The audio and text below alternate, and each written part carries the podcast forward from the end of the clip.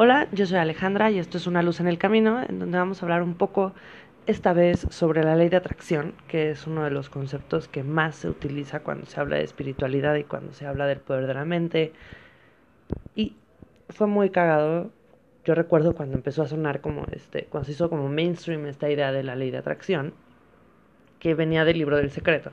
Entonces yo me acuerdo que yo acabo de salir de la universidad y era una pensadora y eh, pues ya saben, eh, académica y los libros y las letras y bla, bla. Y entonces me acuerdo que un día estaba en la oficina sin nada que hacer y busqué el libro y lo leí en internet. No lo hagan, es ilegal. Yo estaba equivocada, lo siento. Y recuerdo que lo leí rapidísimo, en una o dos horas. Ni siquiera acabó con todo mi día de, de estar ahí, o sea, en la oficina. Y recuerdo que lo leí y, cuando lo terminé, o sea, mientras lo leía siempre decía, ¿tienes razón? No, pues tienes razón, no, pues tienes razón, no, pues tienes razón. Así que me sorprendió mucho, me dio como un baño de, de humildad, la verdad, esa situación, darme cuenta de que no todas las cosas por ser mainstream o por tener este tinte de charlatanería en realidad lo son.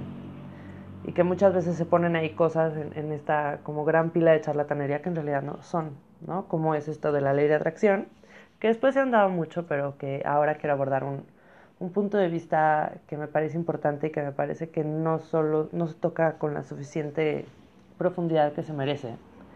Pero el punto es que todo se resume a que tu mente crea tu realidad y que eres lo que piensas y eres de lo que te rodeas, ¿no? Eres lo que, lo que te rodea.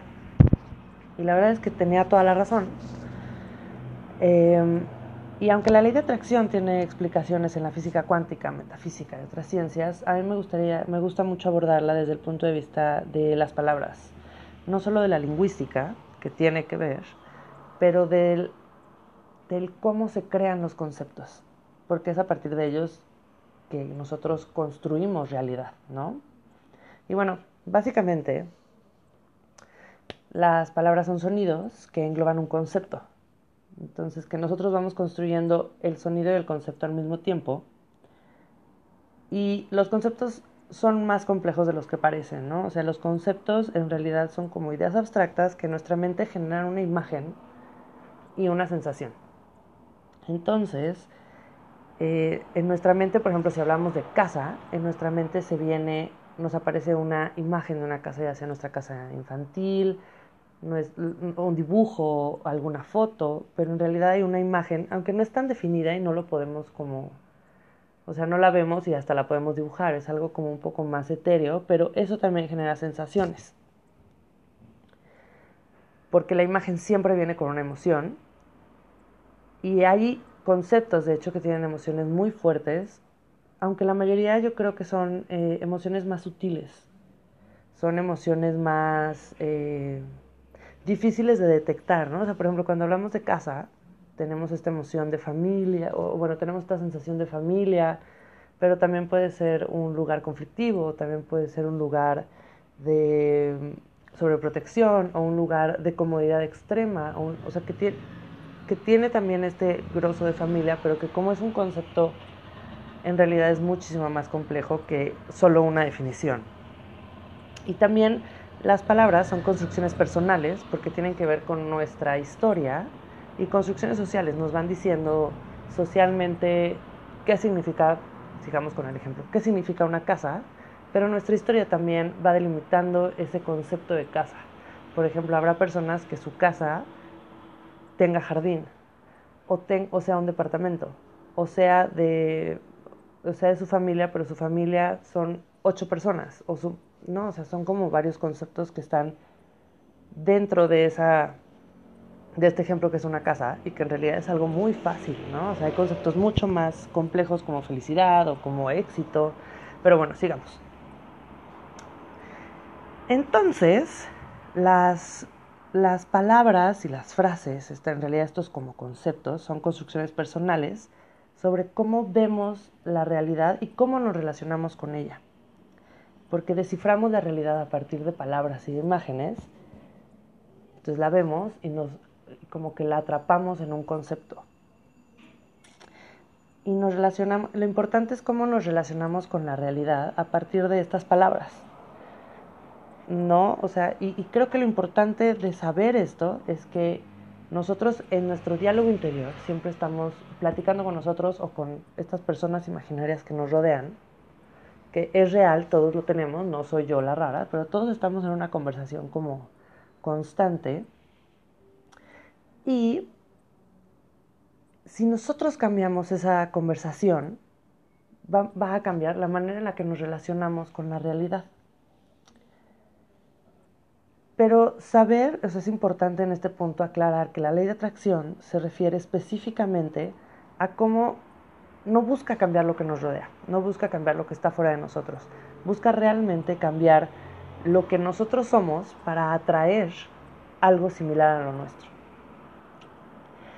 Y podemos poner miles de ejemplos de cómo si tienes un pensamiento negativo atraes negatividad o un pensamiento positivo, pero no solo es eso es el hecho de que nosotros desciframos las situaciones. Las situaciones están fuera de nosotros y nosotros las desciframos a partir de nuestra mente y de nuestras emociones.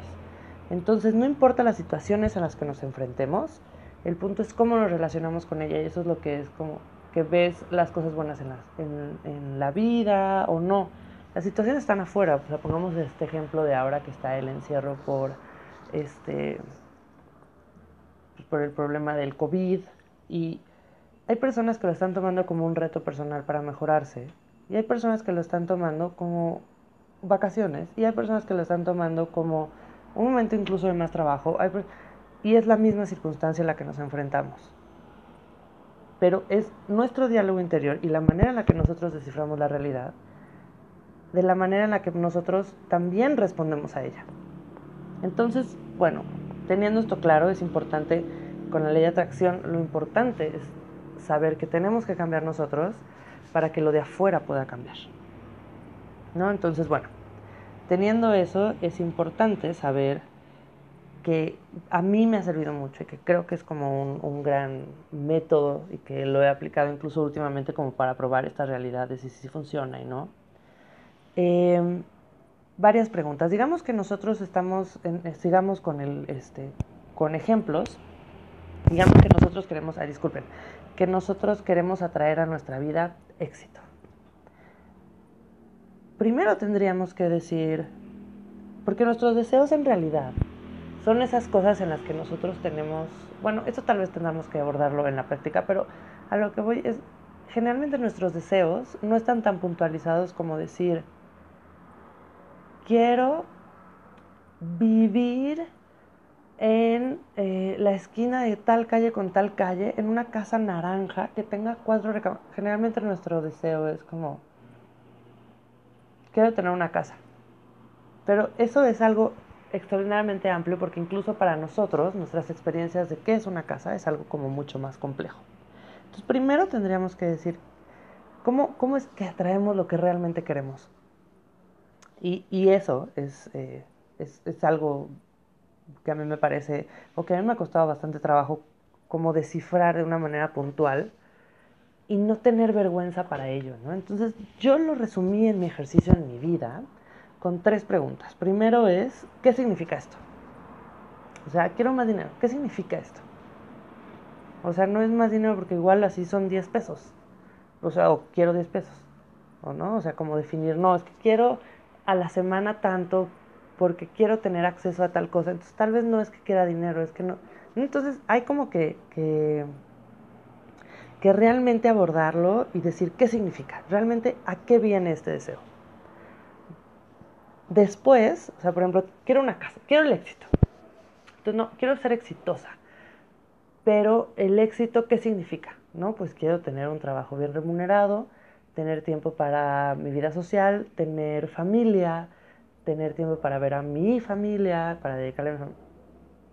Entonces, eso es importante como saberlo, ¿no? Pongamos el ejemplo del éxito. Ahora, ¿cómo se ve?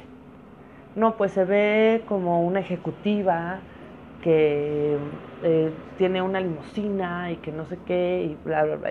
¿Cómo se ve? Pero bueno, eso habría que verlo. Bueno, ¿por qué quieres eso si en realidad tú trabajas de futbolista? entonces no, eres una ejecutiva. Tal vez tengas limosina, pero en realidad no eres una ejecutiva. Habría entonces, ahí hay como primeras cosas en el cómo se ve, que son ideas que en realidad no tienen que ver tanto con nuestros deseos, sino con imágenes que tenemos relacionadas a ese concepto base que es el éxito, por ejemplo. Ahora, ¿cómo se siente? Alguien libre, alguien... Y entonces, cuando vamos de eh, eh, pues, describiendo bien a bien nuestro deseo, es cuando nos damos cuenta de que hay cosas que no machan.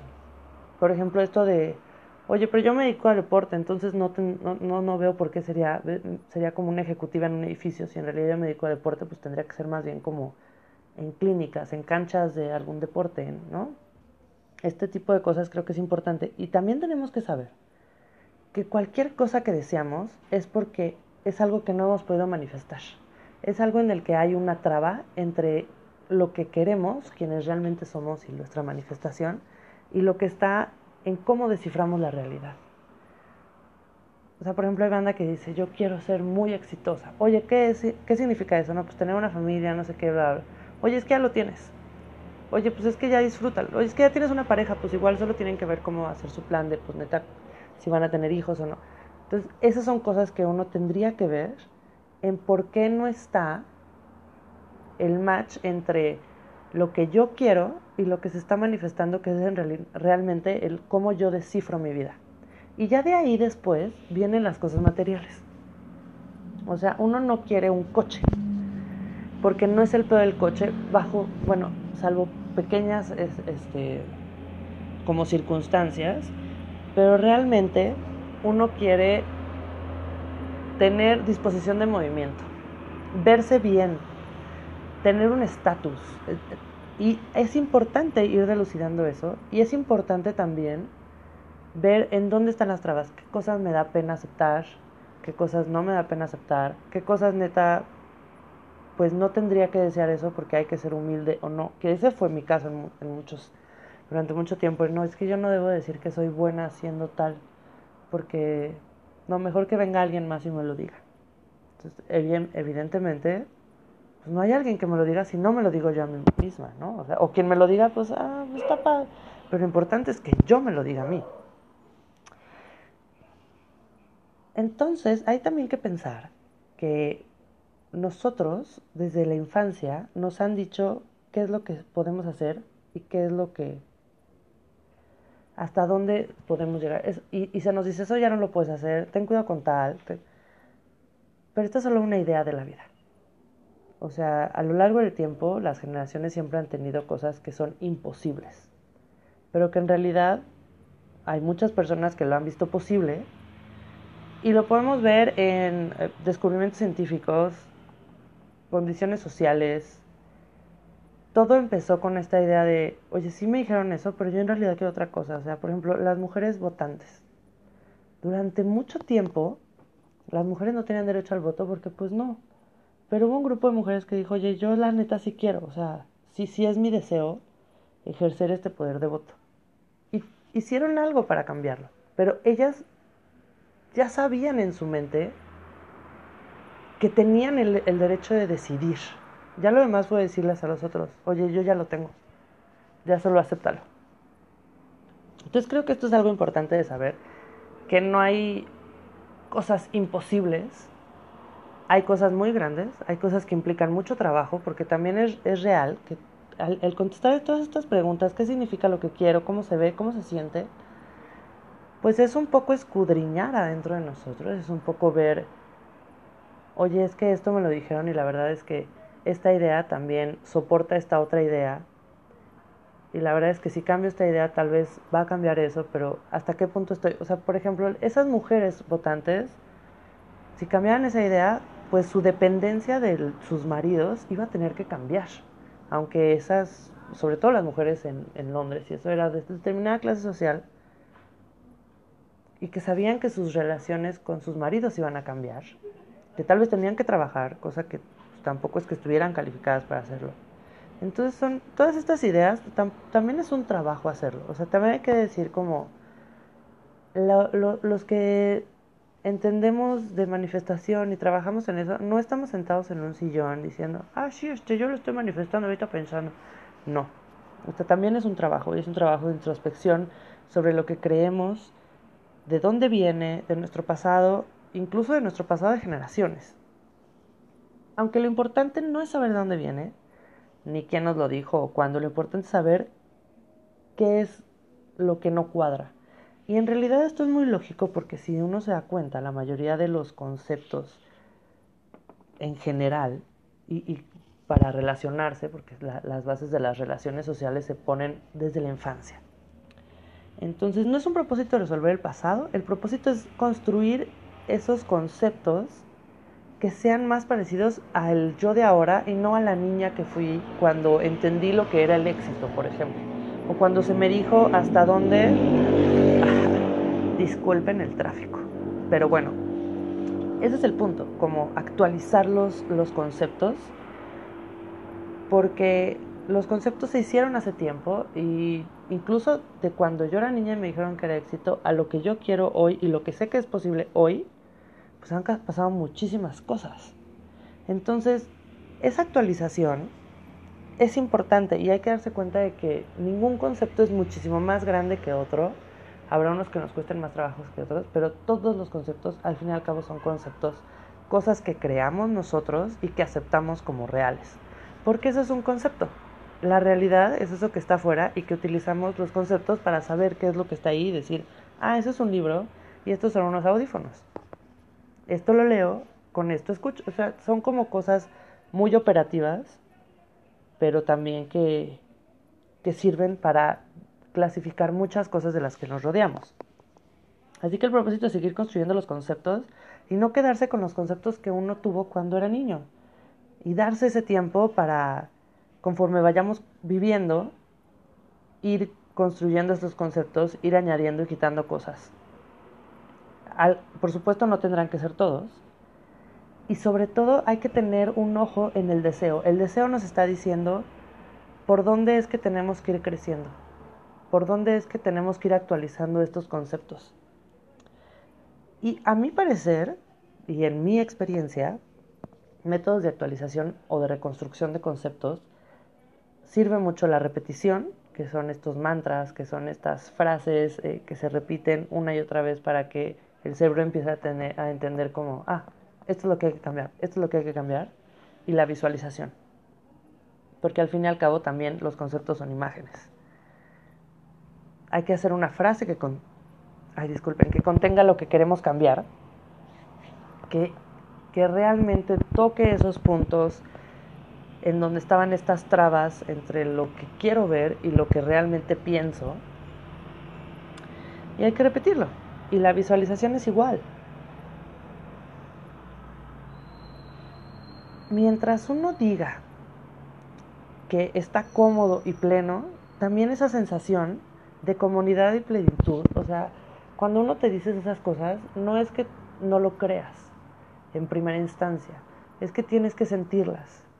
Entonces, cuando uno empieza a decir que son como los mantras, generalmente como yo soy la la manifestación perfecta de Dios. Y en realidad es que uno tiene que esperar a que ese concepto se sienta. Y conforme uno va diciendo qué cómoda y qué plena me siento, qué cómoda y qué plena estoy, qué feliz estoy, qué completa me siento, en realidad ese concepto se va como creciendo en nuestro bagaje de conceptos. Pero creo que ya estoy como empezando a irme por muchos lados y a ser un poco ambiguo. Así que básicamente quiero resaltar dos cosas importantes sobre la ley de atracción. La primera es que hay que entender que nosotros tenemos un poder que podemos ejercer sobre nosotros y sobre nuestra realidad, que es la manera en la que nosotros entendemos el exterior. Eso está en, nuestra mano porque es nuestra mente. O sea, nada afuera de nosotros se puede meter dentro de nosotros y decir, esto es por aquí y esto es por acá. No, nosotros tenemos ese derecho y ese poder.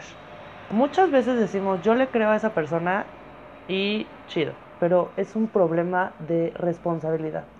Hay que saber que uno es responsable de lo que vemos y de cómo desciframos la realidad. Entonces, la herramienta a nuestra disposición para hacer eso es la mente. Y la mente tiene herramientas para sí y una de ellas es la palabra y los conceptos. Y esos son creaciones que nosotros siempre hemos hecho y nosotros vamos creando en día a día. Así que podemos usarlo a nuestro favor.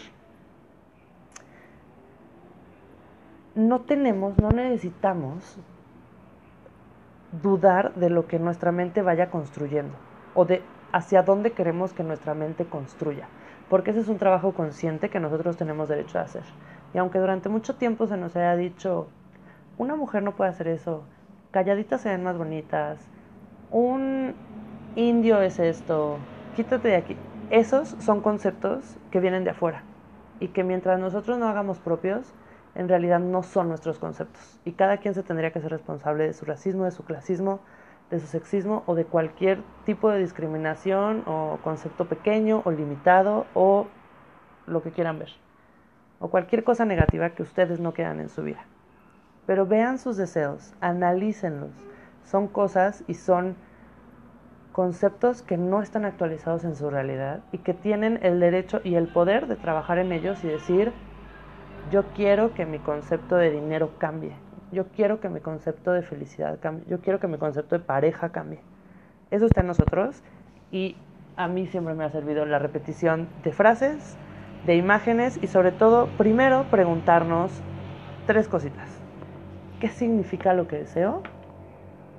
Que ahí es donde se ve el concepto grande de, ah, este es el concepto que no está actualizado. ¿Cómo se ve y cómo se siente?